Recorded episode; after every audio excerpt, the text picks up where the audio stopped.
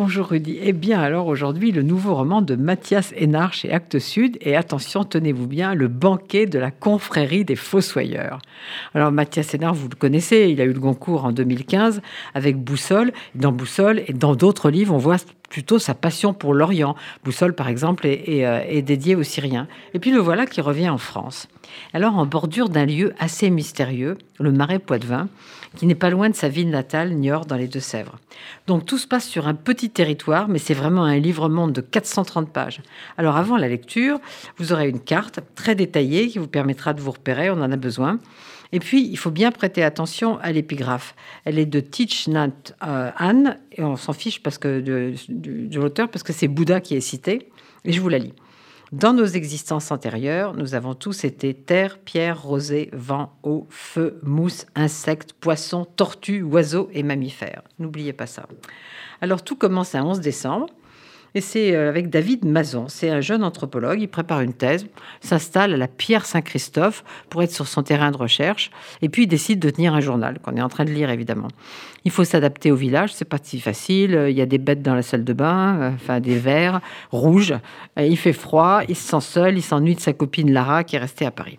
Alors, autre signal auquel il faut faire attention pour bien comprendre la suite, c'est que le nom de Rabelais apparaît dès la page 32. Dans son journal, David, il raconte comment il essaie de s'adapter, ses rencontres, ses observations, tous les trucs pour sa thèse. il y a deux femmes qu'il faut pas oublier non plus. Mathilde, qui lui a loué son logement, et puis surtout Lucie, très très importante pour la suite. Après le journal, il y a un intermède, ça s'appelle chanson. Il y a plusieurs intermèdes comme ça dans ce livre. Et puis on passe à un récit à la troisième personne où ce David Mazon n'est plus qu'un personnage parmi d'autres. Et là, je suis obligée de vous laisser en route, sinon il faudrait faire une émission entière sur ce livre. Alors je vous dis seulement que croquis à l'appui, vous pourrez aiguiser votre stratégie de jeu de cartes avec Régis, Paco, Patarin et Alain. Moi j'ai été nul.